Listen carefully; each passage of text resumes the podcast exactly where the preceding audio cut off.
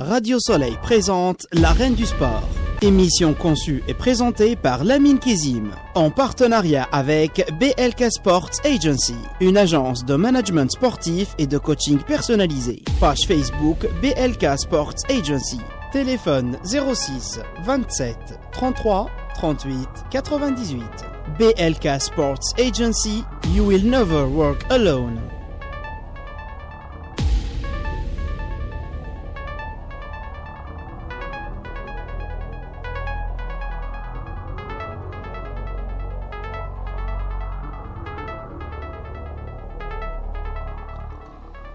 Bonsoir à tous, euh, comme chaque dimanche, l'arène du sport euh, sur Radio Soleil 88.6. Marhaba à tous.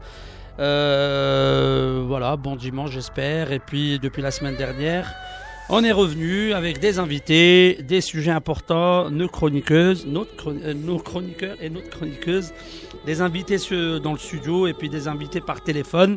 Donc marhaba bikoum, je rappelle le numéro de téléphone 01 43 48 43 43 01 43 48 43 43 et puis la page Facebook La Reine du Sport n'oubliez pas venez nombreux assister à notre émission La Reine du Sport comme chaque dimanche sur euh, Radio Soleil 88.6 Marhaba bikoum à tous.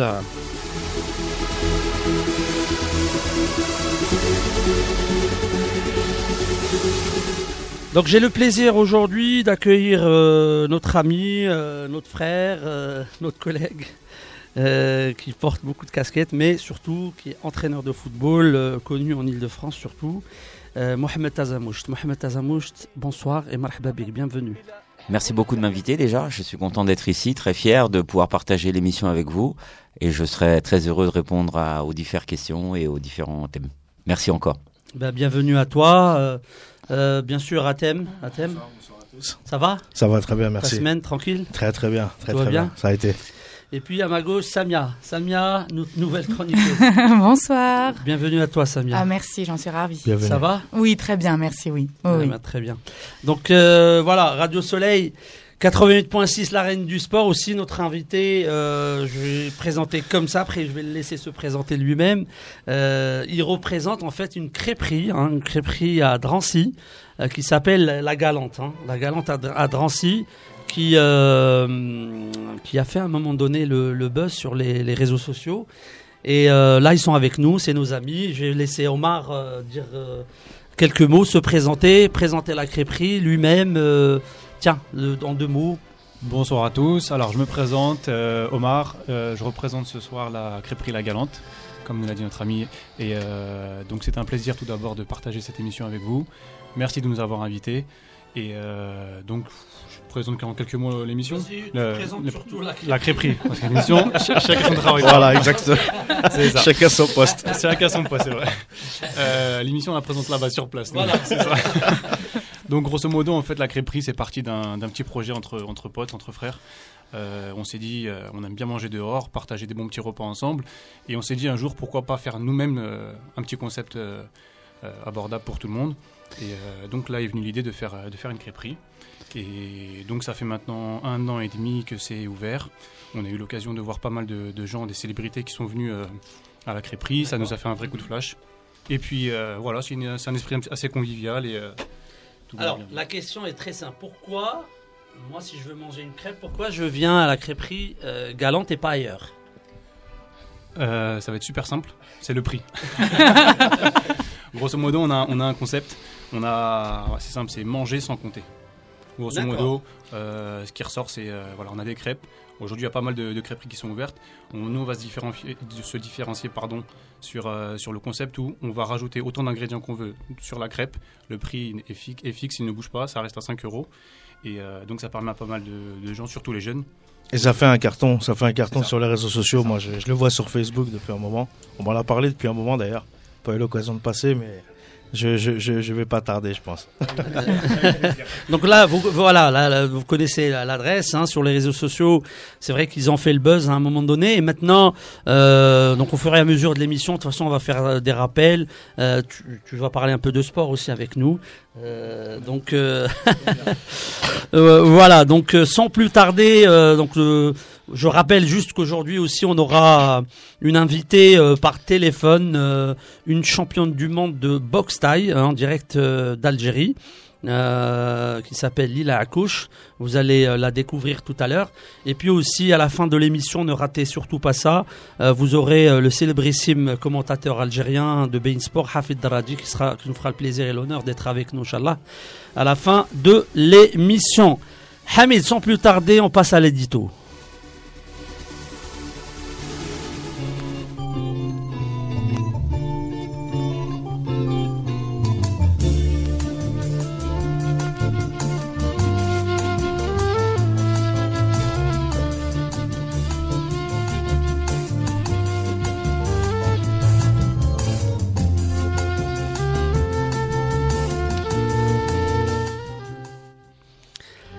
L'insensé n'a pas de sens. Les années se suivent et se ressemblent pour nos entraîneurs. Le statut de bouc émissaire prend plus de galons. Fusible préféré de ces nouveaux dirigeants parvenus, avides de résultats immédiats et de crédibilité envers la rue, car n'ay- n'ayant nullement de projet sportif, encore moins de culture footballistique. La valse des entraîneurs a atteint son paroxysme sans que cette corporation hétérogène ne daigne se bouger, afin au minimum de protéger la fonction, car le métier d'entraîneur a encore du chemin, semé d'embûches, d'embauches et de débauches. Pourquoi Pourquoi sommes-nous arrivés là? La nature a horreur du vide, disait Victor Hugo. Pas de corporation, pas de statut, entité négligeable, encore moins de publications, de communication, de contribution à l'évolution du football. Les techniciens maghrébins sont quasi, quasi inexistants. Un goût pour le néant, une sorte de nihilisme. A contrario, dans leur quête de légende personnelle, ils entravent tous les codes de la déontologie du métier sans scrupule. Et souvent pour quelques dinars de plus. Ils dégomment leurs collègues déjà en place. Ils font propagande. Ils sont omniprésents autour de, euh, autour de, de leurs collègues. Autour du pauvre coll- collègue déjà en difficulté, en déficit de résultats. Blessé par les critiques sous pression, afin de prendre sa place pour souvent se faire éjecter à leur tour, comme des malpropres. Rattrapé par la justice divine, depuis deux à trois décennies, c'est toujours les mêmes techniciens qui tournent. Pourquoi? Sont-ils réellement les meilleurs? Quels sont les critères de l'excellence dans notre football? Pourquoi ne sont-ils pas capables de mettre en place rien qu'une autobiographie relatant leur vécu, leur méthode, leur personnalité, afin qu'ils puissent servir de référence aux nouvelles générations Ou c'est juste le principe de l'habitude, le connu, qui prend le pas sur la nouveauté, l'inconnu? Le pire est cette nouvelle façon de faire qui consiste à proposer ses services à tout va, tout le temps et sans condition, en acceptant de jouer les pompiers de service ou le super-héros porteur du fameux mot magique, le déclic. La règle de l'offre et de la demande est bafouée. Le bon sens voudrait que l'entraîneur soit l'offre et le club de- le demandeur. Mais comme chez nous, tout est insensé, tout va dans tous les sens, dans le mauvais sens, ça n'a vraiment aucun sens. Mohamed Demou, s'il te plaît. Euh, T'as bien résumé. euh, si on parle du football algérien, j'ai cru comprendre que tu parlais du football algérien. Pas forcément, ça se Mais ressemble. hein, au aussi euh, également, effectivement. Un petit souci de micro. Voilà, c'est les aléas du direct. hein. Euh, je, je te rassemble, euh, je, te, euh, je te rejoins sur ce que tu as dit. Effectivement, aujourd'hui, c'est quand il y a la valse des entraîneurs, c'est toujours les mêmes qui reviennent au fur et à mesure. dès qu'il y a un poste vacant, c'est toujours les mêmes qui reviennent. Aujourd'hui, il n'y a pas de, il n'y a pas de, de nouveaux. Euh, de nouvelles têtes qui reviennent. Euh, je vais, je vais en profiter puisque tu me tends la perche pour euh, pour montrer qu'il y a beaucoup d'entraîneurs qui sont ici en France et qui aimeraient entrer en Algérie. Moi, le premier, j'ai j'ai répondu à à, à plusieurs plusieurs fois. J'ai envoyé mon CV, mais malheure- malheureusement, euh, il y, a- y un paradoxe, un paradoxe, un Paradoxe. paradoxe, pardon, qui fait qu'aujourd'hui, nous, on peut pas entraîner ici, on peut pas entraîner là-bas. Donc, Voilà. on est au milieu de la Méditerranée, on rame. Et ça, c'est la grande difficulté. Ça tombe bien parce que le sujet était, était choisi parce que tu es là, justement. Tu es un exemple euh, de ce, je dirais, de ce, ce dilemme, en fait. Pourquoi? Parce que, justement, tu as, des compétences euh, internationales, mais on n'arrive pas à, à profiter de cette compétence-là, comme beaucoup de cadres algériens ou maghrébins en général. Quand je parle du problème algérien, c'est un problème général. Donc d'abord, d'abord pour les gens qui ne connaissent pas Mohamed Tazamouch, ton parcours. Ton parcours d'entraîneur déjà Alors aujourd'hui, euh, je vais donner mon âge, hein, j'ai 52 ans, ça fait euh, plus de 30 ans que j'entraîne. Ça fait plus de 30 ans, merci.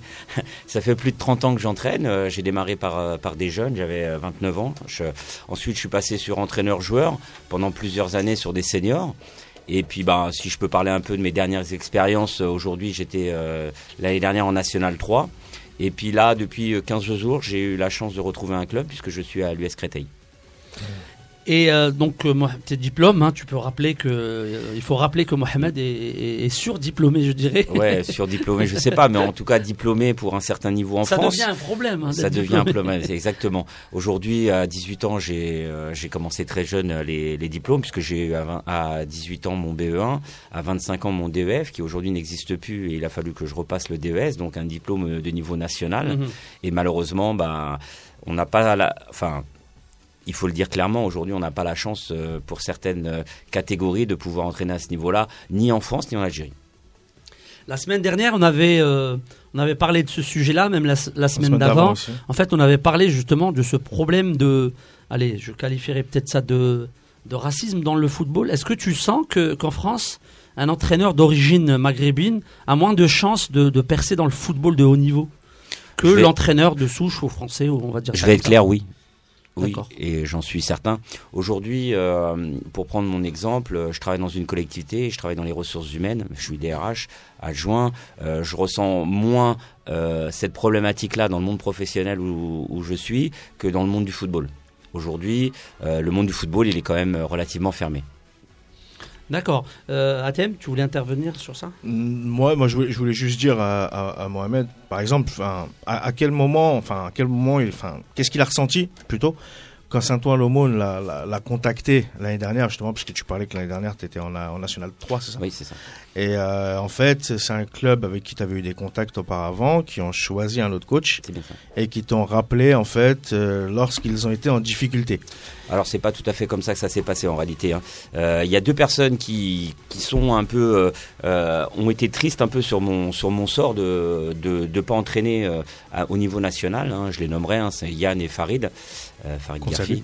Voilà, qu'on salue, parce qu'ils ont, ils ont vraiment œuvré pour que je, je je pose, enfin que le président me sollicite à Saint-Ouen-l'Aumône dans la situation difficile, hein, puisque quand moi j'ai repris le club, euh, il restait huit matchs, euh, ils étaient déjà condamnés. Malgré un bon parcours que j'ai pu faire, puisque j'ai fait qu'une seule défaite, on est mhm. descendu. Donc euh, on a fait un bon travail pendant cette petite période, mais malheureusement ça n'a pas suffi. Pour revenir à ta question, effectivement, j'avais sollicité le club de Saint-Ouen-l'Aumône qui n'a pas désiré me, me contacter malgré le CV. Ils avaient pris un, un entraîneur, voilà, ils avaient fait un choix d'entraîneur Mhm. Mais ça, c'est la, c'est, l'offre et la demande. Et, après, sur l'offre et la demande, on n'est pas tous égaux. C'est ça. Mais, mais, et par rapport à ça, est-ce que euh, tu penses pas que euh, justement, on, t'appelle, enfin, je prends ton exemple à toi, mais vraiment en cas de secours à chaque fois? C'est-à-dire qu'à chaque fois, euh, tu te retrouves à aller essayer de sauver des situations très compliquées mm. dans les clubs où tu atterris quasiment à chaque fois oui, je suis d'accord avec toi, mais le problème c'est que si on prend pas ces situations-là, on va aujourd'hui, euh, nous on nous propose malheureusement euh, les clubs de, je vais être dur et, un peu vulgaire dans la terminologie, mais les clubs de quartier où mhm. il faut relever les bras. Et puis euh, on a l'impression que nous on est bon qu'à faire ça. Alors que moi j'aimerais pouvoir faire du football, faire des séances de football, entraîner, avoir des joueurs d'un bon niveau pour pouvoir montrer ma compétence au niveau footballistique et non pas uniquement social. Et on sait que tu en es capable. Ben, merci. Hein. Euh, euh, moi, je vais, je vais un peu élargir le, le, débat et le sujet. Est-ce que tu, tu, tu, as dit tout à l'heure que tu avais euh, as proposé, en fait, as proposé tes services au football algérien Oui. Et est-ce que tu as eu, quelles, quelles, ont été les réactions, les réponses Ou est-ce que tu as été sollicité aussi? Est-ce qu'il y a eu des réponses? Alors, euh, je vous cache pas que je marche beaucoup à, au mail, hein, donc euh, effectivement j'ai envoyé mon CV à tous les clubs professionnels de première division, quelques clubs de deuxième division. Euh, pour essayer d'attirer l'attention qu'il y avait des entraîneurs en France qui pouvaient euh, peut-être rendre des services euh, dans les clubs professionnels, pas forcément sur l'équipe première, mais sur sur la formation ou, ou pouvoir mettre en place un, un projet. Et j'ai à ce jour jamais eu de réponse. Jamais de réponse. J'ai même écrit à la fédération algérienne. Est espérant avoir un, un retour pour pour des U16, des U17, montrer qu'on est capable de travailler. Et euh, j'ai eu qu'un seul retour, c'était que euh, j'étais inconnu et que euh, j'avais pas entraîné dans un club professionnel, donc je ne pouvais pas avoir la compétence. Euh, comme si que en général, euh, enfin les entraîneurs qui ont été ramenés chez nous euh, sont des entraîneurs connus et qui ont des compétences. Justement, elle est Et ça passe par d'autres réponse. canaux. Elle est exceptionnelle la réponse, hein, justement par rapport Ouais, à ce mais- que tu dis. Elle est, c'est incroyable. C'est-à-dire qu'on on, on, on a même, on a même pas vu tes diplômes. On t'a juste dit qu'on t'a jamais vu, qu'on te connaît Voilà. pas. À partir du moment, euh, je crois que le football algérien il a besoin de reconnaissance. Il a besoin de reconnaissance et euh, il faut que, euh, pour le niveau où le football algérien est, il faut forcément euh, des entraîneurs qui ont entraîné en Ligue 1. Or, il y a plein de plein de choses à faire dans le football. Et il n'y a pas que il y a pas que la vitrine de l'équipe première. Il y a aussi un travail à faire. Il y a la jeunesse. hein. On sait que il y a beaucoup de jeunes de moins de 25 ans aujourd'hui en Algérie, et c'est sur cette jeunesse-là qu'il faut travailler. Mais mais voilà, pour nous, on considère qu'on n'est pas compétent. Mais je parle de moi aujourd'hui, mais j'ai plein de de confrères. hein. Euh, je Mhm, pense notamment sûr. tout à l'heure, on parlait à Drancy, à Emen à à Drancy, à, à Samir Salah au, au CSMO. Enfin, il y en a plein qui, qui seraient prêts à, à, à, à prendre les bagages et rendre service au football algérien. Et aujourd'hui, on veut pas de nous. On préfère euh, des noms ronflants, euh, des noms anciens, mais pas euh, du sang neuf. Tout à l'heure, il l'a expliqué, c'est toujours les mêmes. on n'a pas l'impression qu'on peut faire de nouveau. En Allemagne, aujourd'hui, on regarde, maintenant, on regarde le football allemand. Pour faire une petite parenthèse, il y a des entraîneurs, ils ont 28 ans, ils entraînent en Ligue 1. Euh, il y en a qui ont 35 ans, ils entraînent en Ligue 1. Ils, font du renouvellement, alors qu'ici, on n'est pas capable de le faire. Ouais, après ça, bon, c'est peut-être aussi toute la société qui est comme ça. Il y a un système qui est comme ça, qui, a du mal à accepter un peu le changement et euh, tout ce qui est nouveauté et tout ce qui vient d'ailleurs. D'ailleurs, il y a, toujours. euh, Par contre, quand ça vient d'ailleurs, que c'est pas forcément d'origine algérienne ou maghrébine, ça passe un peu mieux. Et on l'a vu avec des entraîneurs inconnus qui sont venus euh, travailler en Algérie, ou peut-être pas travailler, parce que moi j'appelle ça des aventuriers, parce qu'ils savent très bien que les conditions ne sont pas réunies et qu'ils viennent genre euh, pour un projet sportif. En fait, ils ne viennent pas pour un projet sportif, tout simplement, ils viennent pour prendre un, un salaire, parce qu'en général, ces entraîneurs-là ne travaillent pas en France. Hein, on prend l'exemple de, de certains entraîneurs qui, ont, qui sont là depuis 7 ans, de 7-8 ans en Algérie, dans le championnat algérien de Ligue 1 ou de Ligue 2, et qui tournent. Mm. Hein. Euh, on prend l'exemple d'Alain Michel. Alain J'ai rien Michel, contre. Alain Michel, mais Moi non plus. ouais. est-ce- pourquoi il travaille pas en France? Neveu, neveu qui Euh, est là, neveu, qui pas neveu, rebondit ouais. alors qu'il est très âgé. Euh, ouais. Beaucoup d'entraîneurs, euh, comme Casoni, il a, il a pas un grand, gros- il a pas réussi, on va dire. Il- bon, voilà, donc pas mal d'entraîneurs sont, sont, sont venus euh, comme ça. Après, euh, ça reste euh, inexplicable. Après, le constat n'est pas fait. Le football algérien n'a pas fait son constat, ne réussit pas à faire son constat, ne veut peut-être pas faire. Ouais, c'est ce que j'allais dire. Est-ce qu'ils veulent vraiment le faire? C'est ça le- la vraie explication. C'est aujourd'hui. Est-ce qu'aujourd'hui on est prêt à faire des réformes?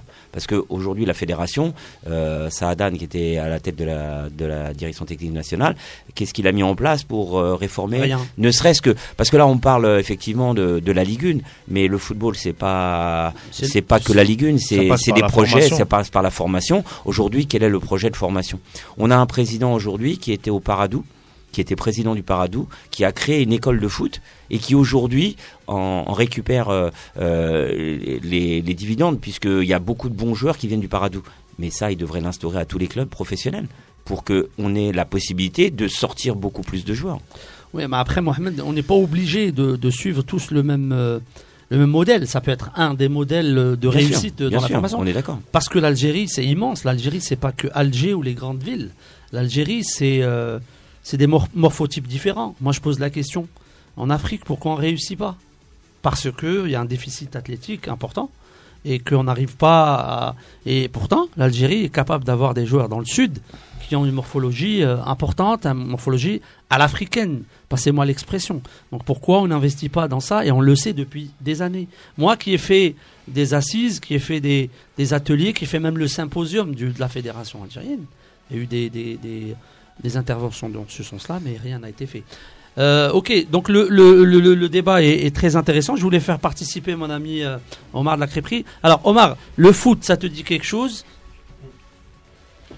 Euh, oui, ça me dit quelque chose, effectivement. depuis, depuis tout jeune, on a commencé à, l'âge de 6 ans sur les terrains de foot. Et un peu comme notre ami Mohamed. C'est quoi ton parcours? Allez, dis-nous un peu. Footballeur, bon, toujours en amateur, hein, bien sûr. oui. On a joué dans pas mal de clubs. On passe de, de Noisy-le-Sec, Bobigny, Rogny-sous-Bois, où j'ai passé quelques diplômes euh, d'initiateur. donc on était toujours dans la dans la dans l'amateurisme.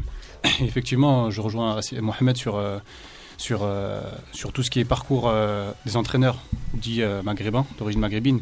Et effectivement, c'est très très compliqué de, de, un moment donné de se projeter là-dedans et de faire, de faire carrière là-dedans.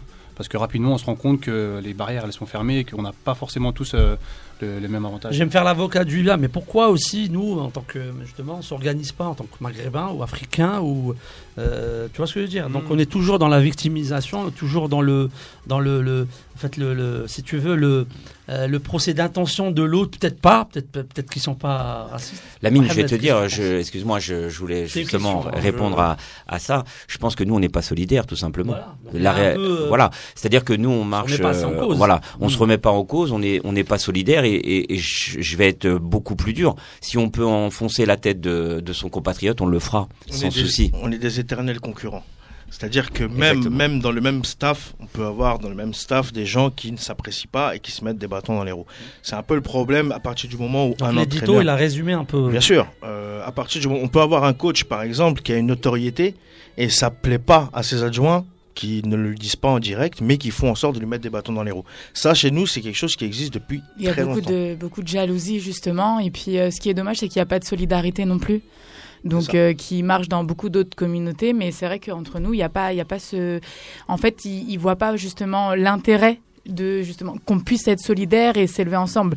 Il y en a un qui arrive au sommet, il préfère rester tout seul et qu'on retienne son nom et qu'il soit unique au lieu d'être là et tendre la main justement à ses frères pour que tout le monde puisse réussir ensemble et qu'à chaque fois on passe le relais. Et c'est ça qui est dommage, parce qu'il y a du racisme même euh, dans, dans même les en interne. voilà, c'est un amateur, enfin ça commence depuis petit et, euh, et c'est dommage parce que euh, bah, en fait ça se transmet. On ne sait pas comment le témoin se passe, mais il se passe quoi. Donc et ça en fait il faut y remédier parce que c'est pas normal. Ok, le débat est passionnant et on y reviendra de toute façon tout au long de cette émission. Donc je rappelle qu'on est sur Radio Soleil, la reine du sport, 88.6, un téléphone 01 43 48 43 43. Et sans plus tarder, nous allons passer à la rubrique de Athème qui s'appelle l'Athème Attique.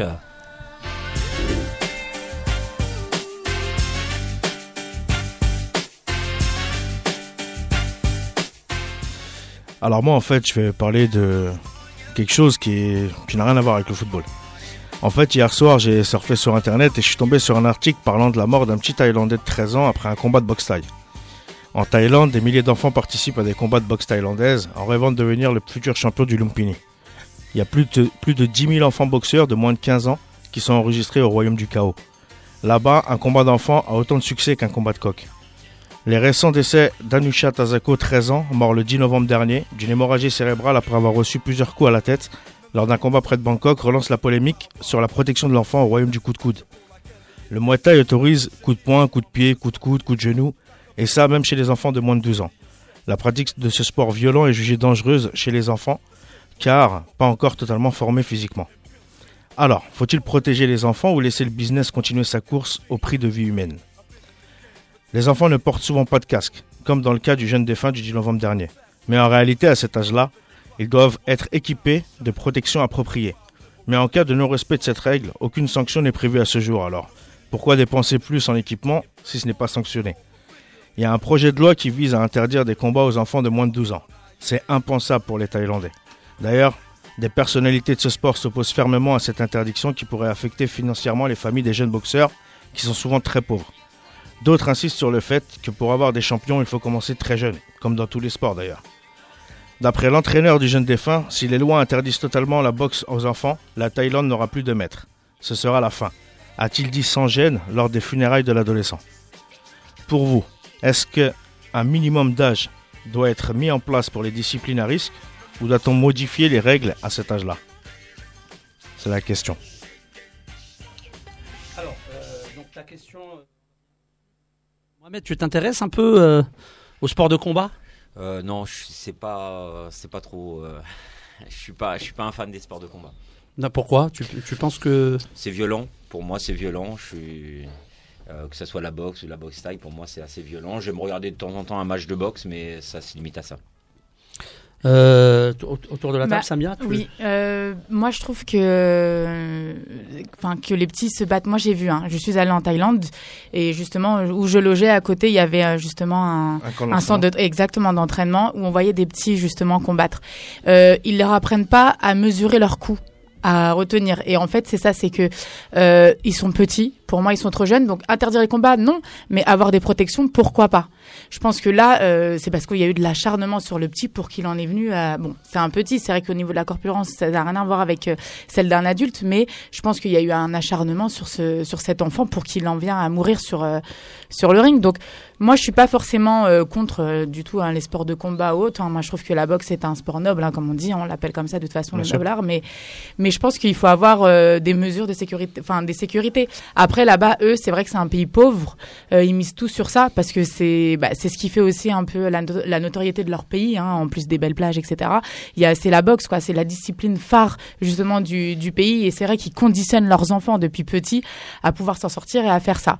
Donc, euh, à mon avis, euh, il y a eu un problème d'encadrement ce jour-là parce que c'est un combat, donc normalement il est encadré, il y a un arbitre, enfin il y a des gens qui sont là aussi pour essayer de mesurer et, et justement ne pas faire en sorte que des choses comme ça arrivent. Et puis c'est officiel. Terrible. Oui, voilà. Et enfin, après, pourquoi pas? Enfin, je veux dire, euh, c'est vrai, on voit, enfin, dans d'autres disciplines, bon, qui sont pas peut-être pas violentes, mais on peut mourir, enfin, de tout, n'importe quoi. Enfin, quand ton heure est écrite, bon, c'est comme ça. Mais euh, moi, je suis pas forcément contre. Hein, voilà. Ah. mais À euh, partir du moment où il y a de la il protection. faut, il faut protéger comme ça se passe en France. Hein. Ah. Voilà. En boxe anglaise, par exemple, il y a des jeunes qui, qui font leur combat, mais ils sont protégés. Après, il y a toujours euh, Samia et Mohamed, il a parlé un peu de, à peu près, il, est contre et toi non. Donc le débat, il est ouvert, mais en fait, on occulte toujours parce que notre regard n'est pas le même que ces gens-là, que les gens en Thaïlande ou en général en Asie. euh, l'extrême euh, orient là-bas la philosophie des sports de combat d'abord est une philosophie de self défense d'abord c'est se défendre et ce n'est pas attaquer ou agresser. Donc c'est très très culturel chez eux. Donc ça fait partie vraiment de leur vie, c'est ancestral. Et donc c'est même parfois, il y a même des, trucs, des églises de, enfin des églises, des, des, temples. Voilà, merci. Des temples euh, où ça c'est très très philosophique. Donc c'est très très ancré dans leur culture. Moi, euh, être pour ou contre, c'est pas ça. C'est que moi j'aime bien, j'aime bien, et je, je c'est mon avis. Je, respecte toutes les traditions et j'aime bien que les gens euh, J'aimerais un jour que quelqu'un nous explique ce que c'est. Et d'ailleurs, la transition est toute faite. Euh, on a une athlète euh, en direct qui va être avec nous là tout de suite, qui était une Algérienne, qui est champion du monde, qui fait de la boxe taille. Donc elle est super bien placée pour nous expliquer ça. Euh, Lila Akouche, Lila Akouche, bonsoir.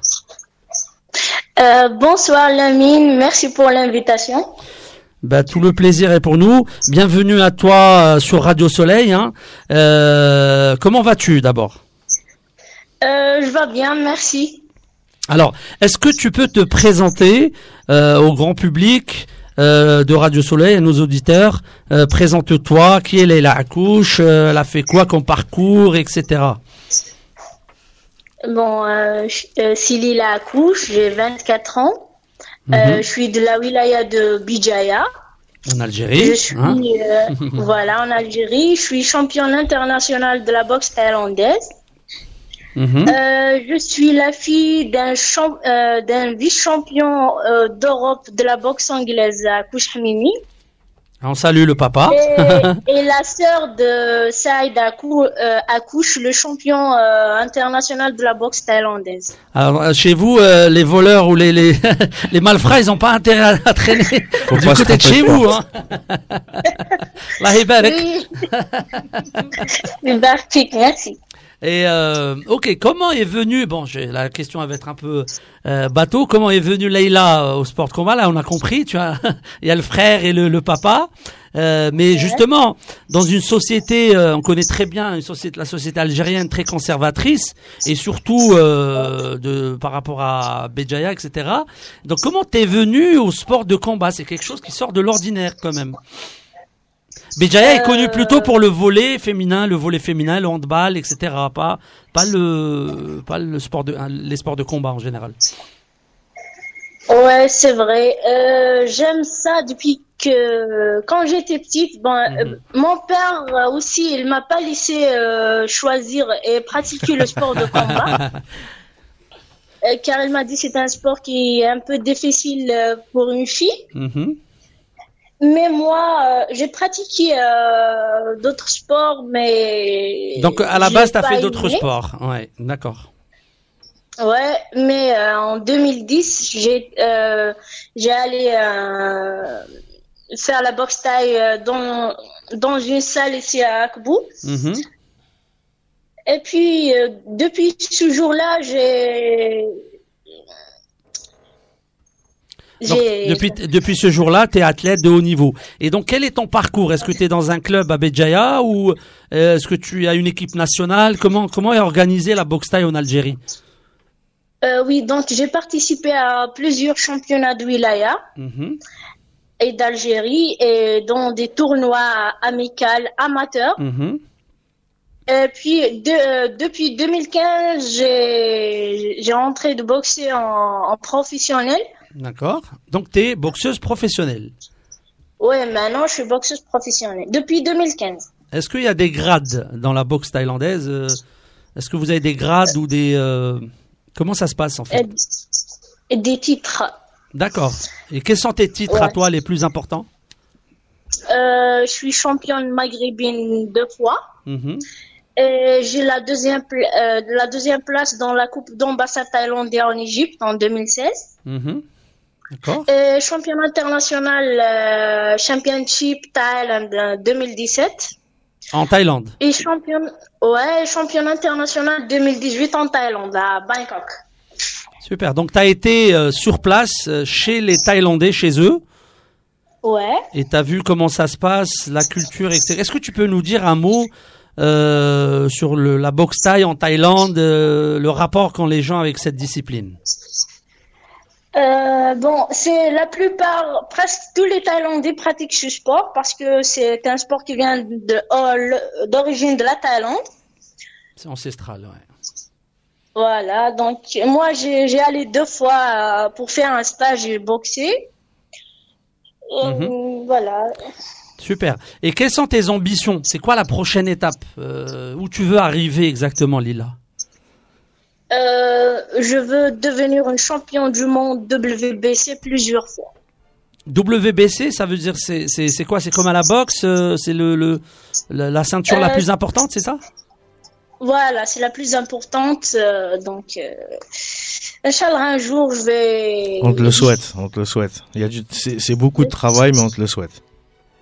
Inch'Allah, merci beaucoup. Et, et tu t'entraînes, tu t'entraînes à à raison de combien de fois par semaine, par jour? Euh, deux fois par jour. Deux fois par jour, euh, toute la semaine, tu vois, tous les jours. Euh, ouais, juste le week-end. Et comment le ça se passe euh, Je pratique pas ça. Comment tu te prépares pour les grandes compétitions Voilà, il faut un régime. Mhm. Et puis, les entraînements. Oui. Et voilà. Est-ce Voilà, que tu as des stages à l'étranger, par exemple, pour avoir... Parce qu'en fait, il n'y a pas beaucoup de, de combattantes en Algérie, il n'y a pas d'adversaires. Comment tu fais pour avoir un niveau euh, très élevé euh, si tu n'as pas d'adversaire? Comment tu fais? Euh, ben, euh, malheureusement, surtout moi, je, je pèse donc 57 kilos. Uh-huh. Euh, et, y a- et ici en Algérie, il n'y a pas de fille qui est à mon poids qui pratique ce sport. D'accord Donc à chaque fois, je trouve des obstacles. Il y a toujours, euh, je boxe avec une fille qui est euh, plus, plus, qui a Elle a un plus poids plus important que toi, moi. d'accord Ouais. Et donc, euh, mis à part, euh, bonsoir Lila, hein, c'est Samia. Mis à part justement les stages à l'étranger, vous avez jamais pensé justement à peut-être euh, euh, faire euh, vos entraînements ailleurs qu'en Algérie justement pour avoir euh, des filles, plus de filles? Euh, si, Inch'Allah, moi, je, je tarde pas à ouvrir une académie des sports de combat professionnels Super. ici euh, Super, très à bien. ma région. Mhm. Donc, Inch'Allah, euh, je peux faire euh, des, plusieurs sections de filles. Et Inch'Allah, euh, il y aura plus de championnes à l'avenir. D'accord, donc on viendra couvrir l'ouverture de ton académie à Arbo Abidjaya. Euh, Vas-y. Moi, moi, j'avais une question. bonsoir, elle est là. Euh, je, voulais savoir, euh, est-ce que tu as déjà, enfin, quand tu étais en Thaïlande justement pour euh, ton tournoi à Bangkok, est-ce que tu as profité des camps d'entraînement thaïlandais? Euh, Ouais, bien sûr, j'ai bien profité. Euh, j'ai, comment dire, j'ai tu, as vu des tu, tu, as, pu t'entraîner. Est-ce que, est-ce que, qu'est-ce, qu'est-ce que tu as pensé du rythme d'entraînement en Thaïlande Parce que c'est quand même très, très élevé. Ah, c'est professionnel là-bas, c'est professionnel. Voilà, c'est, c'est, c'est très élevé. Et euh, c'était combien d'heures par jour? Euh, Bon, on s'entraîne, c'est deux heures le matin et deux heures le soir. D'accord. Tous les jours. Donc quatre heures d'entraînement par jour. Ouais. Je tiens, je tiens à rappeler qu'on est euh, sur Radio Soleil, euh, donc en direct avec Lila Akouche, Lila Akouche championne internationale de euh, boxe taille. Lila, moi j'ai une question simple. Est-ce que tu peux allier ta carrière sportive et tes études? Est-ce que tu as pu allier les, les deux? Ouais, parce que j'aime bien mes faire mes études, c'est très important. Mm-hmm. Surtout ici en Algérie, je préfère il faut que tu fais tes études. Euh, Bien sûr. voilà, mieux. Voilà. Et puis, euh, mon sport, je le fais aussi. Mhm. Et maintenant, je fais pas mes études, je suis comptable, j'ai fait mes études ah, et alhamdoulilah. Et, et, et, euh, quelles sont les prochaines échéances? Est-ce que tu, tu, prépares quelque chose là en ce moment? Tu prépares un championnat, une, un challenge, une Qu'est-ce que tu prépares? Pour le moment, j'ai une blessure. Euh, euh, ah. J'ai les gamins croisés à l'intérieur. Euh, oh là là. Mon genou, je vais reposer un peu et puis. Il faut soigner surtout. Je vais reprendre. Voilà, pas se précipiter et, soigner ça correctement. Ouais. Une, une, une, une, dernière question, s'il n'y a plus de questions sur le plateau. Est-ce que les autorités algériennes déjà connaissent ton existence et euh, t'aident ou euh, il y a quelque chose où ils sont derrière toi? Est-ce que tu sens que tu es prise en charge ou pas? Euh, bon, c'est quand j'étais à l'équipe nationale de, de, la boxe arabe en 2015 euh, jusqu'à 2017. Euh, bon, c'est euh, la prise en charge totale, c'est par rapport à l'équipe nationale. Mais maintenant, euh, c'est j'ai un sponsor Civital ah bah t'as de la chance, c'est bien ça. ouais, qui m'a pris en charge euh, le, dernier euh, voyage quand j'étais en Thaïlande. Et Inch'Allah, il va, il avec moi euh, dans le futur. Ah bah super. Alors, qu'est-ce qu'on peut te souhaiter, Lila? Dis-nous ce que tu veux, t'es libre, t'es sur Radio Soleil. ben, je dis merci beaucoup. Euh, je suis très contente euh, d'être en direct sur la radio euh, Soleil. On est honoré de t'avoir eu. Et tu reviens quand tu veux. Et je vais passer un bonjour à toute ma famille, à Couche. Et le docteur Ahmed Chenna.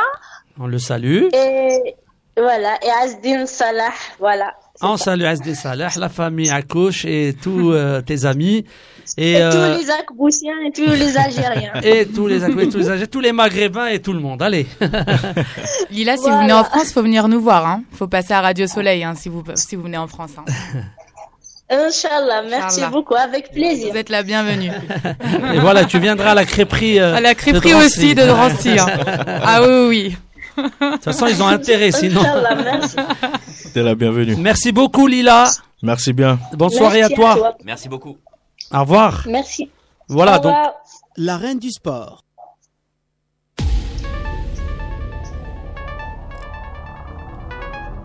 Voilà, c'était euh, c'était un moment, euh, je pense, euh, agréable. Hein, comme quoi, hein, la boxe c'est pas forcément un monde de brut. donc là, c'était Lila Akouche, une championne internationale. Hein. Donc il a parlé un peu de son parcours.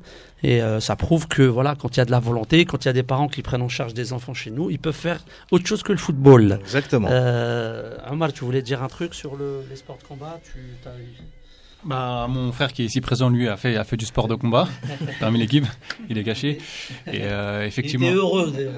C'est ça. Franchement, c'est impressionnant le parcours euh, de, votre, de votre invité, surtout en Algérie. Euh, du fait que ce soit une femme et, et qu'elle arrive aussi haut, franchement, chapeau à elle. Bravo. Comme quoi le travail, ça, ça paye. Euh, encore une fois, je rappelle qu'on est sur Radio Soleil. Hein, donc, euh, nos invités, Mohamed Tazamouche, entraîneur de, de, football, et puis nos amis de la crêperie euh, galante de Drancy, qui nous font l'honneur et le plaisir d'être avec nous. Je tiens à rappeler aussi qu'on aura tout à l'heure après le match de l'Algérie. D'ailleurs, le score, ceux qui sont, c'est 3-1 pour l'Algérie. Hein, 77e minute, l'Algérie mène 3-1 à Lomé. à 23 minutes de la canne. À 13 minutes. 13 minutes, pardon, de la Cannes. Voilà. Donc, euh, l'Algérie, s'il gagne, elle se qualifie. Hein, c'est ça, c'est ça. Si l'Algérie gagne, se qualifie à, la Cannes. Euh, il y aura Hafid Darraji avec nous qui est en train de commenter le match sur Bein Sport euh, arabe. Et normalement, il nous fera le plaisir d'être avec nous tout à l'heure. Il parlera un peu du match. Mohamed Tazamouche, un mot sur le, match de l'Algérie et de l'équipe nationale algérienne. En général, pardon, t'en penses quoi On voudrait avoir ton avis? Bah, c'est bien que l'Algérie se qualifie hein, après le, passage à vide que, que le, le, pays a eu. C'était un tunnel, pas un passage à vide. Aujourd'hui, euh, euh, le fait de se qualifier pour la Cannes, ça va, ça va rebooster. On a Monsieur Ben Madi qui aujourd'hui est à la tête du club, euh, de la fédération euh, sur l'équipe nationale. Il doit apporter son vécu. Hein. Il, a, il, a un, il a un très beau CV au Qatar. Il faut rappeler que Jamel est... un enfant de Champigny, hein, du Exactement, en plus, oui. On le connaît un peu. et donc, bah, donc c'est bien. C'est un Algérien qui est à la tête de l'équipe. voilà, il maîtrise bien l'équipe nationale puisqu'il y a joué, il maîtrise bien le football euh, européen et africain. Donc, euh, et il prouve, euh, prouve, il prouve justement, c'est la preuve qu'un Maghrébin peut réussir dans nos pays. il n'a pas encore réussi. Il peut. Oui, il peut réussir. Faut pas. C'est vrai que moi je défends le, mais pour le moment, donc le chemin est encore très très long. on a eu, le problème c'est qu'on a eu des, des, entraîneurs de seconde zone, à part pour moi qui était le meilleur et dommage qu'il n'a pas, il a pas poursuivi parce que euh, je pense que c'était peut-être le, meilleur entraîneur que, que l'Algérie connu. C'était Christian Gourcuff hein, qui avait une compétence. Bah après, même si euh, c'était pas forcément, il a peut-être pas. moi, je parle footballistiquement. Hein, je parle footballistiquement. Après, effectivement, euh, lui, il a pas, il, il aime pas le, le conflit ou les peut-être les personnalités qui ont fait que il a, il, a jeté l'éponge, mais je pense que c'était vraiment un très très voilà. C'est-à-dire que entre Vaïd, euh, je pense que pour le football algérien, il vaut mieux un Vaïd qu'un Gourcuff, mais Gourcuff était un très très grand entraîneur. Oui, mais moi je, je mettrais un petit peu, peut-être euh, juste un bémol euh, sur Gourcuff. Moi je pense que, un, il lui manquait un peu l'expérience du sélectionneur. Tu sais très bien, Mohamed, que c'est pas le même rôle, c'est pas, pas le même travail, c'est pas la même fonction entraîneur et sélectionneur, c'est deux choses différentes. Entraîneur au quotidien. Euh, après, il manquait euh, aussi à Gourcuff des résultats à un certain niveau. Euh, finalement, Gourcuff, je parle pas, je, je parle pas de, de son bagage, de ses compétences. C'était un, académicien qui a réussi à Lorient, c'est tout. Mm. Vaïd a eu des difficultés au début aussi en équipe nationale et on, l'a on, oui, on l'a gardé et il a fait 2014 mais avant En fait, je voulais euh, enchaîner pour dire que Gourcuff aurait été pour moi plus important en tant que directeur technique par exemple. Je pense pour la formation, ça aurait été euh, intéressant de travailler avec lui euh, sur un projet à la rigueur à moyen terme. Je vais, répondre à ça. Euh, je crois qu'au départ, il était venu pour être directeur technique. Ah, hein. Non, pas directeur technique. Moi, je sais. Accompagner les, les équipes. Voilà. Il a fait une réunion et euh, pour avoir lu le compte rendu, il avait invité tous les entraîneurs de professionnels de Ligue 1 et de Ligue 2 et les entraîneurs se sont même pas déplacés. Donc bon, ça. Ouais, non, mais bon, après, c'est très dur. Justement, je pense que les entraîneurs français ou les entraîneurs étrangers, on parle des Français parce que bon, c'est eux qui viennent, c'est qu'ils se renseignent pas assez sur le, football euh, national et qui sont surpris souvent par l'état des lieux, l'environnement, etc. Qui est très particulier. L'environnement qui est très particulier. C'est pour ça que même les Franco-Algériens, ceux qui sont nés ici, qui ont grandi ici, euh, ils ont leur culture, euh, une part de culture algérienne ou marocaine ou tunisienne, mais quand ils sont là-bas, il y a quelque part, euh, donc ils sont surpris aussi parce que ils ont grandi dans un milieu quand même assez professionnel, assez carré, etc. Donc il y a ce côté-là. Moi, pour moi, Gourcuff est venu trop tôt en Algérie et dans une période aussi où l'Algérie était peut-être en transition, la fin de Raourawa, et etc. etc. Il n'est pas venu au bon moment. Je pense que Gourcuff aurait été pour moi dans la formation, hmm, parce qu'en tant que sélectionneur, je ne pense pas qu'il avait les épaules, parce qu'il n'a jamais rien fait à part l'Orient. D'ailleurs, en club, il n'a pas réussi à Rennes. Comme, comme tu as dit avant, euh, un poste de sélectionneur n'a rien à voir avec un poste d'entraîneur. Ah, moi, je suis convaincu. Deux, je sais pas. deux fonctions complètement différentes. Ah, bah oui. Euh, Samia, je sais pas si tu as un mot à dire sur l'équipe nationale euh, algérienne, puisqu'on est en train de regarder bah, ça oui, en direct. Oui, bah, c'est vrai que moi, 2014, bah, j'en avais gardé quand même un bon souvenir. Moi, je vais encore un peu raconter ma vie. Mes voyages, j'étais au Brésil hein, durant la Coupe du Monde, et c'est vrai que les Brésiliens étaient derrière nous et le et le match contre l'Allemagne, enfin, ça avait été génial. Et depuis, bah, le néant, quoi. C'est vrai que euh, c'est assez dommage parce que, euh, voilà, quoi, c'est, elle nous, faut, elle nous fait rêver. Et puis, en même temps, après, on est déçu.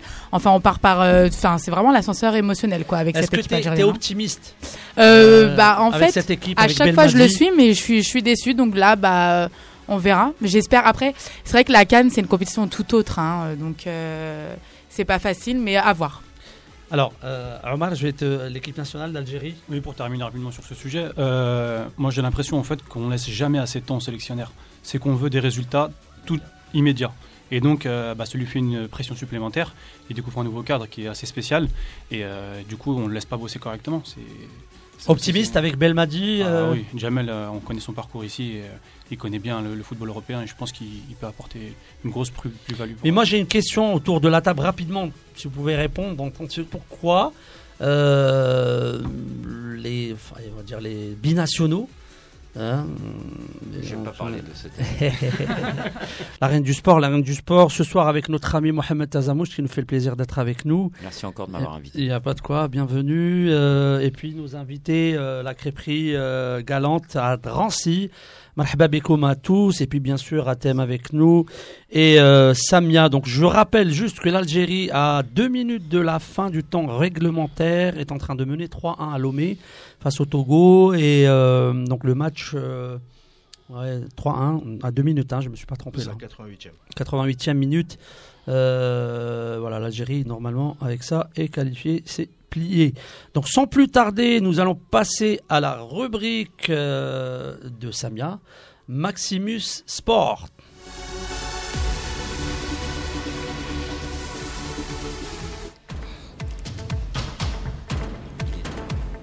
Donc oui, bonsoir, bonsoir, bonsoir. Donc là, en fait, on a assez parlé de football masculin. On va rentrer aussi dans le football féminin puisque la Cannes a débuté hier.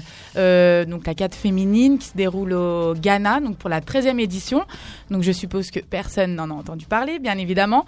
Mais oui, oui, hier, il y a eu deux matchs, dont l'Algérie qui a joué contre le Ghana, qui est le pays hôte. Mais malheureusement, elles ont perdu 1-0. Et euh, il y a eu aussi le match du Cameroun hier aussi contre le Mali. Donc les Maliennes aussi malheureusement ont essuyé une défaite 2 à 1. Mais il faut dire quand même que le Cameroun c'est un peu euh, l'équipe euh, phare du de, de l'Afrique hein, féminine. Hein. C'est là où il y a les meilleures joueuses, où il y a voilà un bon centre et tout. Oui, algérien aussi, mais c'est vrai que les Cameroun. Ah le Nigeria? Oui, non, oui. Pas... Non, si on a des bonnes joueuses quand même. Oui, oui, mais je parce qu'il y en a qui évoluent en France dans des grands clubs français, donc il y a quand même les joueuses en Algérie. Oui, oui aussi. Mais euh, voilà, donc faut savoir que le Cameroun, c'est quand même euh, aussi l'équipe phare. Donc c'est un peu, un peu la bête noire de, de, toutes, euh, de toutes les équipes en lice. Donc il y a aussi les hommes. Donc comme vous l'avez rappelé, donc là l'Algérie est en train de jouer. Donc il y a des nouveaux qualifiés donc pour la phase finale. Si vous n'avez pas suivi, parce que je reviens vraiment sur l'actualité de la semaine. Donc si vous n'avez pas suivi, le Maroc, le Nigeria, l'Ouganda et le Mali ont rejoint le Cameroun. Euh, Madagascar, la Tunisie et l'Égypte, ainsi que le Sénégal pour la qualification pour la Cannes et l'Algérie aussi, de toute façon, sera dedans. Euh, moi, je voudrais savoir, vous, messieurs, parce que c'est vrai que on entend plus parler quand même de la Cannes euh, masculine. Là, ce sont que les éliminatoires, donc tout le monde est derrière son écran. Mais là, vraiment, les filles jouent la Cannes mais personne n'y voit vraiment d'intérêt. Le foot féminin en Afrique, est-ce que vous pensez que voilà, il n'est pas vraiment encore, entré, enfin ancré dans les mœurs, c'est on dit c'est un loisir et puis c'est tout? Bah, le football féminin, en règle générale, il est, qu'il n'est pas très suivi. Hein. Déjà, même en France, euh, ils essayent de, euh, par l'intermédiaire de Canal+. Hein. Ce soir, il y a le match PSG-Lyon sur les écrans. Mais en règle générale, le football féminin se développe progressivement. Je pense qu'on peut pas aller plus vite non plus. Je veux dire, en Europe, ça a été compliqué à mettre en place. Ils ont obligé les sections professionnelles à avoir une section féminine. C'est pour ça qu'on parle un peu plus aujourd'hui du football féminin en France. Ils organisent la prochaine Coupe du Monde. Mais en règle générale, c'est vrai que le football féminin part de très très loin. Et en Afrique encore plus, puisqu'on on, sait les difficultés euh, pour les femmes de, de, pouvoir faire euh, euh, du football. Donc je pense que ça va se développer. Il faut donner les moyens, c'est toujours pareil, il faut donner les moyens pour pouvoir s'exprimer. On en revient, si on doit parler du football algérien, bah, ils sont pour moi au même niveau que le football de jeunes en Algérie, à savoir aujourd'hui inexistant.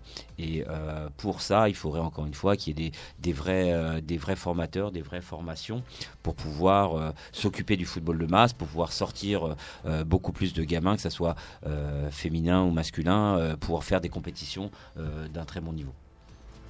C'est mon regard, hein. après, ce n'est que mon avis. Non, mais voilà, mais c'est un fait, donc c'est très bien. Donc il faut vraiment valoriser aussi la formation des jeunes, surtout en Algérie. Enfin, même dans beaucoup de pays d'Afrique, il faut parler aussi des infrastructures aussi qui ne qui sont pas forcément adaptées aussi, qui ne sont quasi inexistantes. Voire inexistantes, c'est ce que j'allais répondre. Hein, sont quasi inexistantes. Tout à fait. Donc, euh, assez parlé du ballon on va passer au ballon ovale parce que euh, figurez-vous que hier, les Françaises ont joué donc au rugby. Elles ont gagné contre la Nouvelle-Zélande pour la première fois de leur histoire. Bon, il y avait eu un match en 1991. Elles l'avaient gagné, mais en fait, il n'a pas du tout été officialisé, donc euh, il compte pas. Donc voilà, au moins les filles, eux, arrivent à battre les, les Blacks au moins au rugby. Donc elles ont gagné quand même 30 à 27. Mais les hommes aussi ont joué hier soir. Donc les Français rencontraient les Argentins. Ils ont gagné 28 à 13. Euh, on a vu encore que par rapport à la semaine dernière où ils ont complètement raté leur match, qu'il y avait personne vraiment euh, la moitié du stade était était rempli euh, de, de, Français au rugby. Euh, au foot, il y a pas ça. Au foot, peu importe, enfin on le voit généralement, peu importe l'adversaire, il y a, y a quand même plus de la moitié quand même des stades qui sont remplis. Donc là, au rugby, il y a un vrai problème qui se pose sur la fréquentation des, des stades. Donc le, rugby, en fait, c'est bon déjà par rapport au football, c'est un sport qui est en retrait par rapport à la notoriété, du moins. Même si en France, on a beaucoup de, de clubs enfin beaucoup de clubs qui sont surtout dans le sud de la France où le rugby est plus, on va dire, est plus costaud que, que, que, dans le nord. Après, euh, le rugby en match amical, c'était le match amical contre l'Argentine. Je pense que les Français boudent aussi parce que ça, ça, cette victoire-là vient après cinq défaites. oui, depuis euh, mars, ils n'ont pas gagné. Euh, Donc ils ont peut-être boudé un petit peu aussi l'équipe, mm. l'équipe de France. là, ils ont redoré un peu leur blason en battant les Pumas, qui ne sont pas non plus une grosse équipe de rugby. Euh, je pense que les Français attendent une confirmation sur une vraie échéance. Mhm. Je pense que ça va être ça. Euh, moi, qui n'ai pas très rugby, Mohamed. Euh, oui, non, moi je voulais juste rebondir. cinq défaites consécutives, un changement de président il n'y a pas longtemps, avec différentes histoires plus un match euh, à Villeneuve d'Ascq euh, où c'est pas une terre euh, de rugby, hein, donc on peut entendre Villeneuve d'Ascq un grand stade, donc on peut entendre que le stade est à moitié plein ou à moitié vide, hein, peu importe dans quel sens on le regarde. Mais je pense que s'il avait eu lieu à, Toulon ou à Narbonne ou, dans un secteur, voilà, avec un, stade un peu plus petit, il y aurait eu forcément un, stade plein. Oh, mais comme l'a dit Athème, effectivement, le, le, rugby c'est pas le football, et puis le football surfe sur son, son titre de champion du monde, alors que euh, en rugby aujourd'hui, euh, on est un tout petit peu euh, en retrait sur les Anglais, sur les Irlandais et puis sur l'hémisphère sud. Très bien, tout ça. Je vais juste annoncer, je te laisse continuer ta rubrique, la fin de match de la fin du match de, de l'Algérie qui a battu le Togo 4 à 1 avec un quatrième but de Bounjah, il me semble. Donc euh, je pense que euh, voilà les euh, l'Algérie mission ouais, accomplie pour Belmadi et son équipe. Qualification pour la Coupe d'Afrique 4 à 1 à l'eau. Mais à toi, Samia. Donc, euh, nous allons passer au tennis maintenant. Hier soir se jouaient les demi-finales à ATP des Masters de Londres. Dans un premier temps, il y a le jeune Allemand Zverev euh, qui s'est qualifié face à Federer, donc euh, qui a gagné son premier jeu 7-7 et après 7-6. Puis le numéro 1 mondial, Novak Djokovic, joué plus tard dans la soirée, lui a gagné 6-2-6-2 face au Sud-Africain Anderson. Donc, la finale a lieu ce soir, même elle a commencé à 19h. Donc, Djokovic contre le jeune Zverev. Donc là, on voit Federer Federer, bon, c'est le dernier match de, de l'année. Est-ce que vous pensez que Federer doit tirer sa révérence? Non. Non. Ouais, moi non plus, je suis pas d'accord. Je, je pense que c'est un. C'est un, un, magicien, exactement. c'est un, surhomme. C'est des garçons comme Djokovic qui sont capables de revenir très rapidement dans le circuit. Euh, ils ont une force mentale pour rebondir qui est incroyable. De toute façon, ils sont, ils sont trois dans cette, dans cette, morpho, enfin, dans cette mentale-là. C'est, c'est Nadal, Djokovic et Federer. Federer, c'est, moi, il me rappelle beaucoup de Sampras à l'époque dans, dans, dans l'état d'esprit où c'est un joueur qu'on, qu'on ne voit pas pendant un certain temps, mais quand il revient, il est toujours au top niveau. Ouais, moi je suis d'accord parce que je dis peut-être que pour moi c'est le peut-être, hein, même si j'aime pas trop le, le terme euh, meilleur joueur de tous les temps ou athlète de tous les temps parce que ça veut rien dire en fait parce que toute génération, toute, toute époque a, est spécifique euh, et différente. Mais je pense que le mec il représente le mec, comme si pardon Federer si tu nous écoutes. il est, c'est, il est, euh, c'est le bon gendre, c'est, tu vois, c'est, il est, il est parfait, il est parfait, il a, il a je ne trouve aucun défaut. Moi, j'ai, j'ai, j'ai, voilà, il a la, il a, Nadal, il est, je sais pas, il est un peu bizarre, arrogant, il est un peu, arrogant Nadal. Peut-être Djokovic, il est, il est c'est un tricheur, un peu, il a, il a le vice. Mais, mais Federer, j'arrive pas à lui trouver de défaut. Ouais, c'est l'élégance. C'est, c'est, c'est un tout, Suisse. Tout. incroyable. voilà, il est réglé Suisse. comme, comme, comme une horloge. Ah bah ouais. Suisse. Après, je pense qu'on fait tous l'unanimité autour de, c'est ça. autour de Federer. Ok, très bien. Bon, maintenant on va passer euh, au 4 août, donc euh, rallye WRC. Donc euh, il y a en Australie, euh, il y avait euh, les championnats du monde. Il faut savoir que Sébastien Ogier a été sacré pour la sixième fois hein, champion du monde avec 219 points. Il se place devant le Belge Thierry Neuville 201 et 201 points et l'Estonien Haute Takan Tanak pardon 180 points. Donc quant à Sébastien Loeb, lui, il se retrouve à la 13e position. Donc là, ça fait un moment de toute façon que voilà, Sébastien Ogier lui rafle oui, ils ont, les prix, hein. il, il lui a passé le flambeau, ça y est. Mais, Ah mais oui. il faut dire quand même un mot. Loeb, c'est quelque chose. C'est quelque chose. Oui, parce que lui, il a été neuf fois champion du monde WRC. Même, il a fait, il a fait euh, d'autres, d'autres, d'autres sports mécaniques. Hein. Il Mm. n'a pas fait que du WRC. Il s'est, il s'est, est parti aux États-Unis. euh, Énorme. euh, Énorme faire d'autres personnage, pratiques. euh, Non, non, c'est quelque chose. Sébastien Loeb au volant, c'est. C'est-à-dire que les, les gens, peut-être qui s'intéressent pas au rallye, etc. Regardez juste un peu. euh, Voilà. C'est très, très sympa de, de voir. Puis ça dure, course. ça dure pas longtemps en plus. Ouais, c'est ouais, quelques ouais. minutes, mais c'est, c'est, c'est impressionnant dans, dans l'intensité et puis la conduite, quoi. Donc voilà, je tiens à rappeler que vous êtes quand même sur Radio Soleil. euh, et on parle de tout, voilà. Les reines du sport, c'est tous les sports. Euh, notre chroniqueuse Samia nous vous a présenté Maximus Sport. La reine du sport. Exactement, Hamid, you never work alone. euh, vous ne marcherez jamais seul, vous travaillerez jamais seul. Vous resterez jamais seul le dimanche. Vous serez avec nous, la reine du sport, avec notre invité de marque, Mohamed Azamoucht. Bienvenue encore une fois. Et puis nos invités euh, de la crêperie euh, galante euh, à Drancy. Donc nous rappelons la victoire de l'Algérie 4 à 1 face chez les Togolais, nos amis Togolais à Lomé et qualification de l'Algérie à la prochaine Cannes. Donc je tiens à rappeler qu'il va nous rester allez 25 minutes. On aura avec nous normalement Hafid Daradi qui sera avec nous en direct. Juste avant ça, euh, j'ai posé une question euh, sur les réseaux sociaux. La question était euh, posez-moi une question improbable sur le foot. Je, vous allez répondre hein, ici. Je vais vous faire tous. Mais j'ai eu des réponses quand même extraordinaires avec des gens qui posent des questions. entre autres, par exemple, le maître Karim qui me dit l'arbitre peut-il marquer un but dans le foot? Alors par inadvertance, oui, a un tir, euh, un joueur euh, qui tire au but et que l'arbitre euh, le contre involontairement, le but sera accordé, bien évidemment, puisqu'il participe au jeu.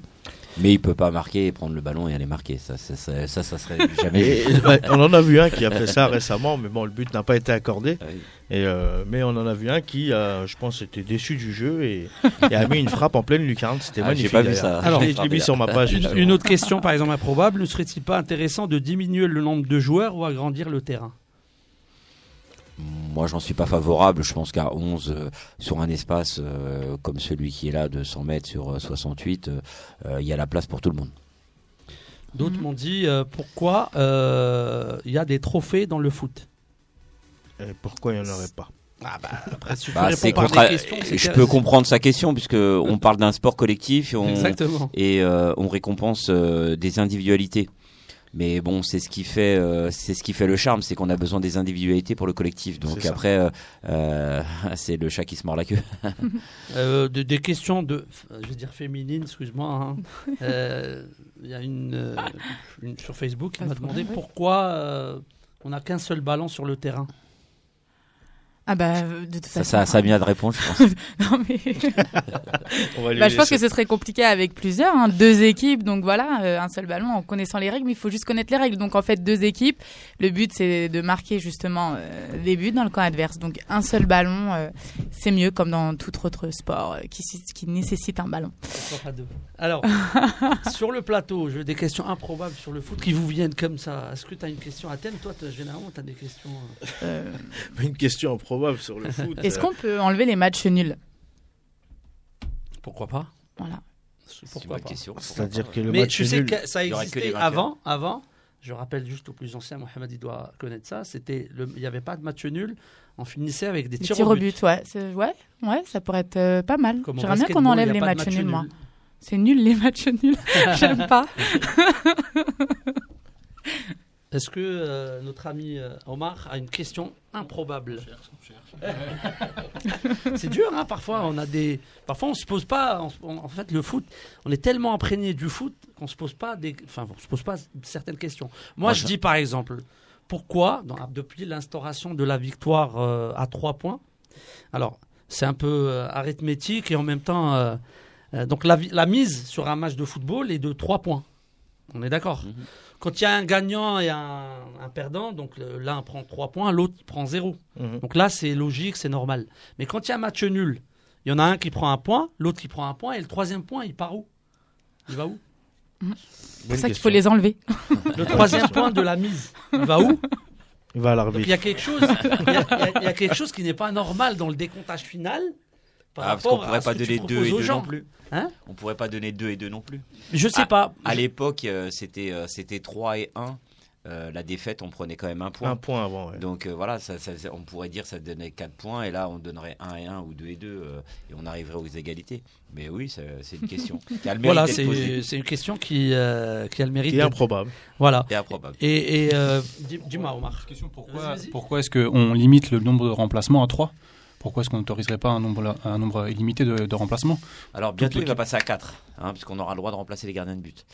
Euh, mais euh, pour ça, ouais, il y a un ah, dans les années 60, même un peu avant, on n'avait même pas le droit de remplacement.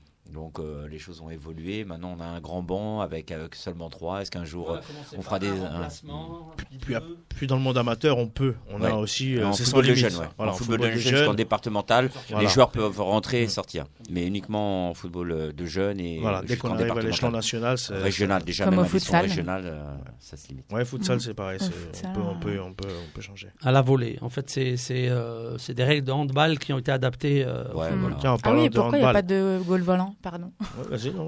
Si, volant au Si, football. si, c'est- c'est autorisé. Au, fo- au futsal, oui, mais au football aussi Oui, oui, c'est Ah ouais, autorisé. pardon, le gardien, s'il veut sortir, On le euh, voit monter pas, sur un corner. Ah, euh, ouais. Bah, Neuer, Neuer, c'est l'exemple d'un goal volant. hein. Il, est, il est quasiment jamais dans sa surface quand. quand... Ah oui, Quand il moi je pensais remplacer Avant- par avant un joueur Neuer, qui devient Ah, euh, comme au futsal, on Ah, fait, oui. oui. Non, Le remplacement, euh, voilà, Ah oui, non, ça, oui. Ah, ça, ça, c'est compliqué.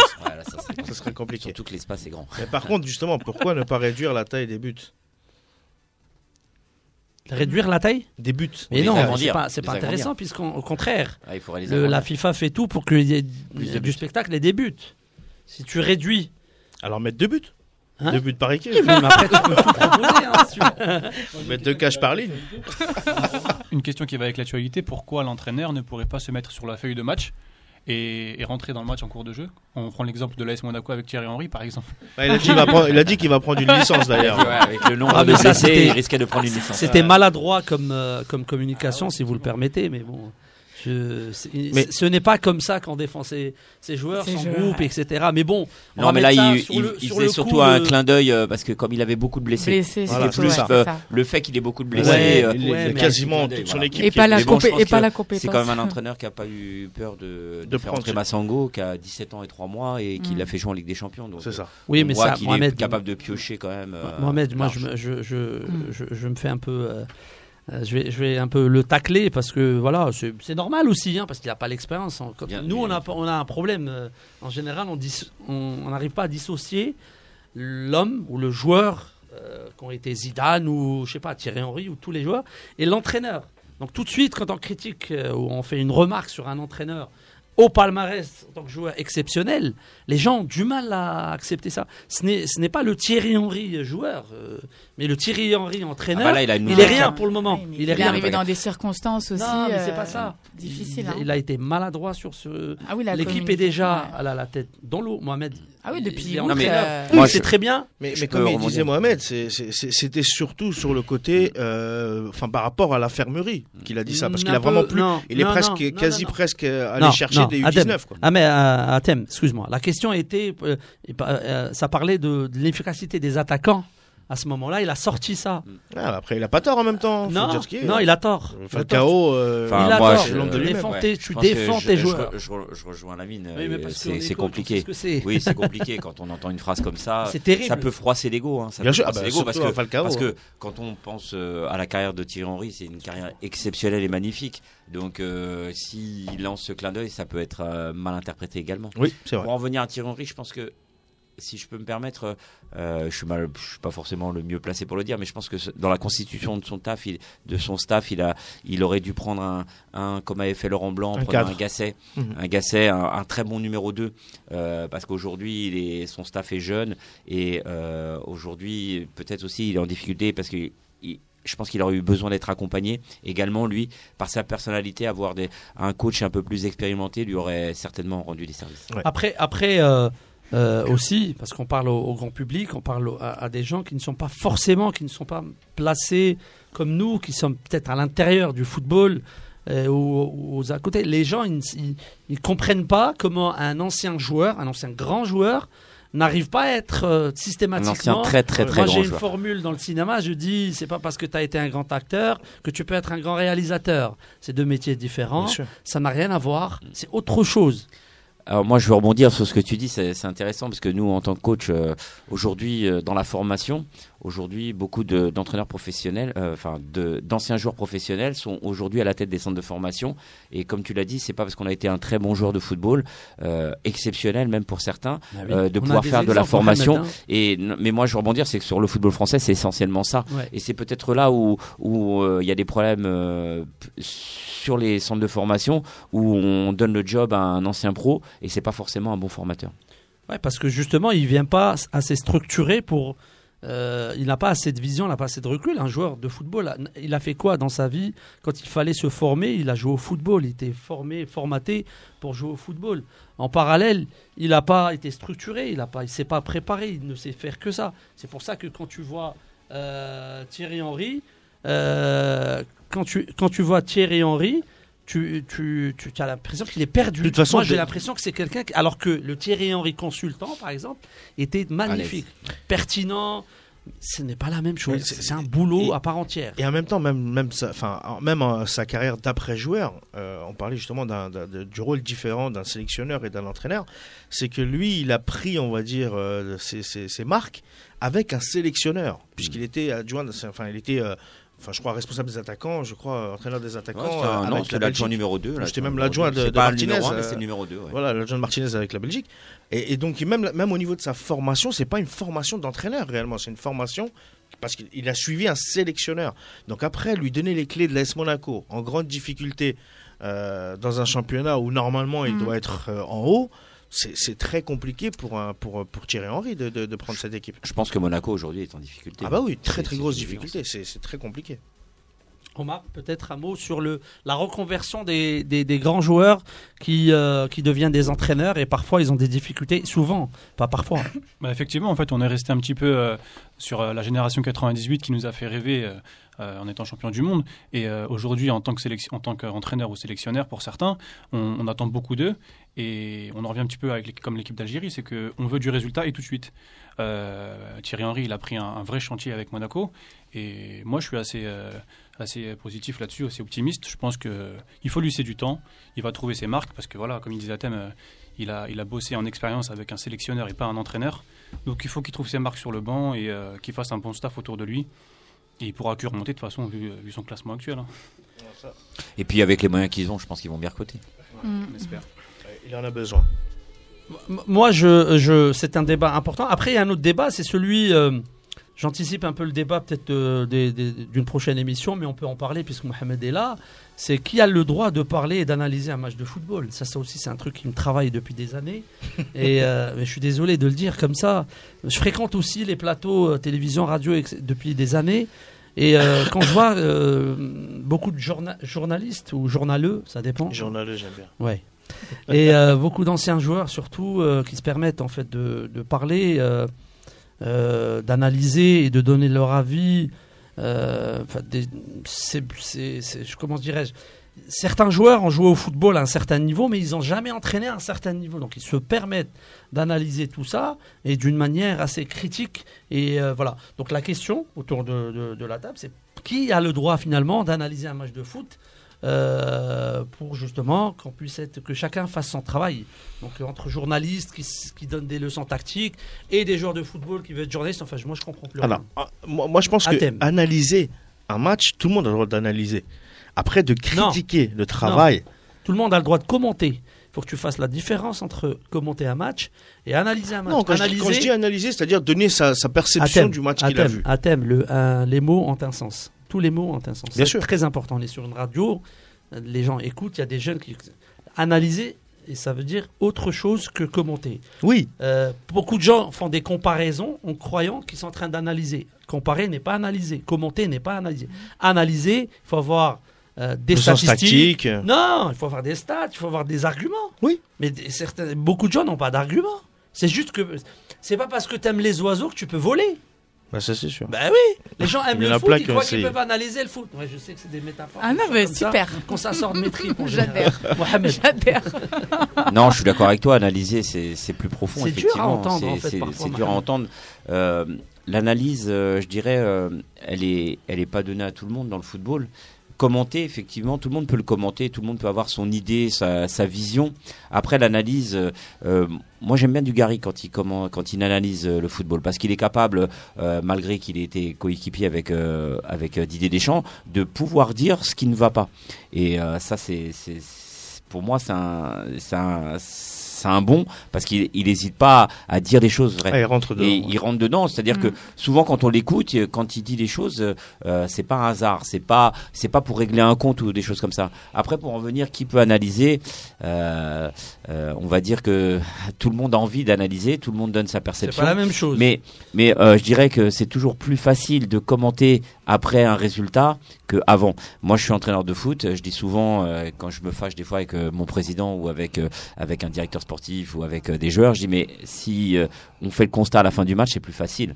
Hein, qu'il fallait faire jouer un attaquant, un défenseur ou autre chose. à la fin du match, c'est toujours c'est toujours évident pour tout le monde. Mais avant, quand on a on a subi les séances, quand on a subi le match, quand on a eu entre guillemets la pression du, du match, l'analyse elle n'est pas la même.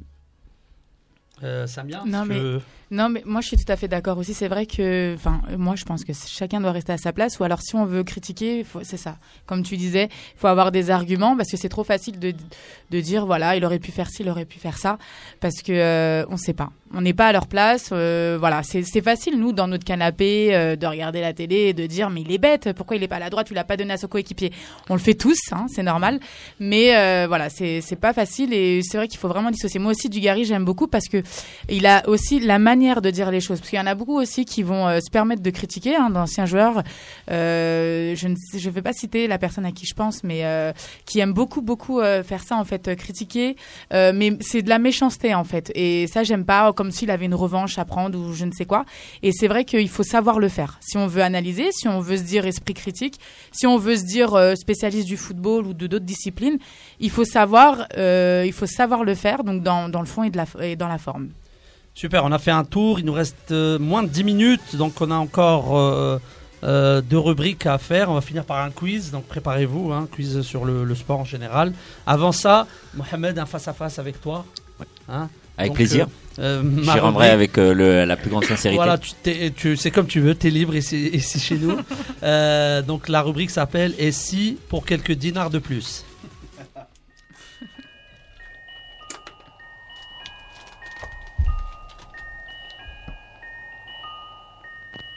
Mohamed, et si pour quelques dinars de plus, tu arrêterais le football? Non. suis baigné dedans depuis l'âge de 8 ans, 9 ans, 10 ans. Hein, à l'époque, on n'avait pas le droit de jouer au football. Euh, Moi-même, euh, mes parents voulaient pas que je joue au foot et heureusement, j'avais un chien et je l'accrochais sur les pare-chocs et je jouais au foot pendant des heures. Donc c'est impossible pour moi d'arrêter le foot. Je suis trop passionné. Et si pour quelques dinars de plus, tu changes de métier? Aujourd'hui, j'ai un métier qui n'est pas le football. euh, je mettrai tout pour. euh, j'ai encore l'espérance de pouvoir euh, briller dans le dans le football. Et si une opportunité se présentait, je serais prêt à changer de métier. Aujourd'hui, je suis dans les ressources humaines, mais je changerai sans problème pour le football. Et si pour quelques dinars de plus, tu allais entraîner très très très loin Euh, si- pour ceux qui me connaissent, ils savent très bien que je suis capable. euh, J'ai envoyé des CV en Thaïlande, j'ai envoyé au Japon. Euh, moi, j'ai pas de limite. Moi, je suis un, un vrai passionné et euh, j'ai pas de limite. J'ai vraiment pas de limite. Et si pour quelques dinars de plus, tu pouvais changer ta carrière sportive? Bah, la changer, oui, je la changerai. euh, je, je, je veux croire que je suis un bon entraîneur. Donc, j'aimerais pouvoir toucher le plus haut et voir à quelle est ma limite. Aujourd'hui, je ne connais pas ma limite. Je sais pas si je suis bon ou si je suis mauvais. Ça se trouve, je suis mauvais, mais tant que j'ai pas cette opportunité, je ne peux pas le savoir. Et si pour quelques dinars de plus, tu pouvais changer quelque chose en toi? En moi, euh, je dirais que euh, avec avec le recul, euh, je vais être un petit peu vulgaire, mais je devrais serrer serrer un peu plus de paluche. Et si pour quelques dinars de plus, et c'est la dernière question, tu t'engagerais dans, un, dans une cause déjà perdue? Bah, comme l'a dit Athème tout à l'heure, euh, j'ai eu l'opportunité de, de reprendre des clubs qui sont en, en énorme difficulté. Euh, moi, je- j'aimerais te changer la question pour quelques dinars de plus. Est-ce qu'on pourrait me donner un vrai challenge? Pour que je puisse me permettre de, de montrer si je suis capable ou pas Et pour quelques dinars de plus, ne zappez pas, on revient pour le quiz.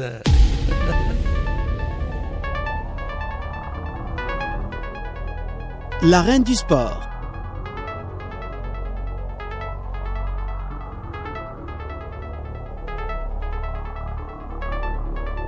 La reine du sport. Radio, Radio Soleil, euh, la reine du sport, il nous reste 5 minutes. Le quiz, on va s'amuser un petit peu. Euh, je pense que le vainqueur et le perdant, ils, ren- ils- ils vont, ils vont manger ce soir euh, à la crêperie. euh, et tout le monde- Adresse. Jamais été convié, hein. Alors, première On part question. avec des points d'avance. hein. Alors, deux équipes, hein, euh, Athème et Omar, et puis Samia et Mohamed. Euh, donc, euh, moi, je coche euh, les points. Regarde pas, triche pas. hein. Non, non. Alors, première question.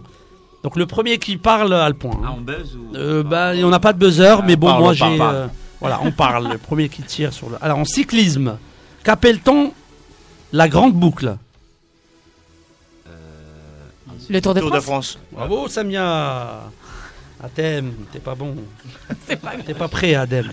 Deuxième question, Athème. Adem. C'est pas chaud. hein. Alors, quel a été le match le plus long de l'histoire de Roland Garros? Ah, je l'ai vu en plus. Magnifique. Deux heures. Il faut donner le temps? Non, non, non. Ah, ouais, qui, euh, contre qui, Qui contre qui? D'accord, ok. Euh, récent? 7h30. Oui. Récent. Non, pas le temps, j'ai pas ok, temps. euh, il y avait euh, Il y avait un Français, allez. Gasquet, je crois. euh, de mémoire. mon fils. Il y avait mon fils. Ok, il y en a un demi-point déjà. Il y a un Italien. Allez. Euh, mon fils contre un Italien. Oh, les Italiens au tennis. euh, C'est pas bon. Hein. ah, je les Euh, connais au Fo- foot, mais au tennis, je les connais pas. Foni. Fonini. Foniti Ah, j'ai dit Fonini. Ah, On a un Fonini. demi- point, je, je hein. donne quand même le demi-point euh, à Samia. on mène un quand hein. même, Il est euh, généreux. Génial. L'Euro 2000 de foot. Quel Français marque le but de la victoire lors de Ballon d'or. Mohamed. Euh, Là, vous êtes en retard, messieurs. Omar, Omar il faut se réveiller, Omar. Tes crêpes, elles vont cramer là. Quelle équipe de basket américaine est sacrée championne NBA 2000 Golgat. Ah, 2000. Le Golden State Ah. Warriors. Non, non, non, 2000. 2000. Les Lakers. Bulls. Chicago Bulls. Bulls. Bulls. J'ai dit. Dernier Chicago. titre. Chicago. À thème. Avec quoi joue-t-on au baseball Avec Une batte. Ah, c'était à thème. Hamid qui. Égalité. Merci, Hamid. Euh, égalité. Ouais, voilà. tricheur. Ah, non, mais non, tricheur, galanterie, euh, obligé. Ouais. Alors, parmi ces disciplines, que- laquelle ne figure pas dans la- un triathlon? Alors, je vous donne les disciplines. Vous me dites celles qui ne figurent pas dans le triathlon. Alors, Mhm. natation, cyclisme, course à pied, équitation. Équitation. À, à thème. J'étais rapide là. Là, il a été bon, Adem. Alors, comment nomme-t-on comment nomme-t-on l'équipement de combat d'un karatéka Kimono. Kimono. Bien joué, Omar. Ah, ça dort de côté de moi. Ouais, non, Les, vraiment crêpes, tu les dit, elles vont cramer, il a réagi.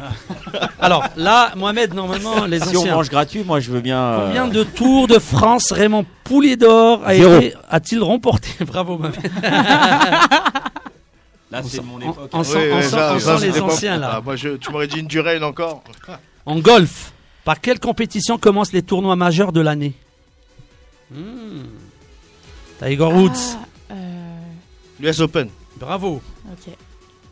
Merci à la crêperie. Bravo. Natation. Quelle nageuse est la détentrice du record olympique. Manoudou. du 200 mètres nage libre. Non. Ah ouais C'est là. Quelle nageuse est la détentrice du record olympique du 200 mètres La nage ministre. libre Non, elle n'est pas française. Ah, elle est pas française. Oui. Ah, Je sais plus. Je connais plus son nom, mais je sais que c'est une Australienne. Alison Je- je- je sais Schmidt. Quel joueur de foot est exclu de l'équipe de France après avoir insulté le sélectionneur lors de Cantona. en Cantona. 2010 le nom. Ah, 2010. Anelka. Euh, Anelka. ouais. Bravo Omar. Oui. On était plus loin là. Ouais, nous, on était partis trop tôt. Quelle est la distance réglementaire d'un marathon? 30 42 km. km, 127. Bravo Mohamed. 42 195 exactement. 195. Précis.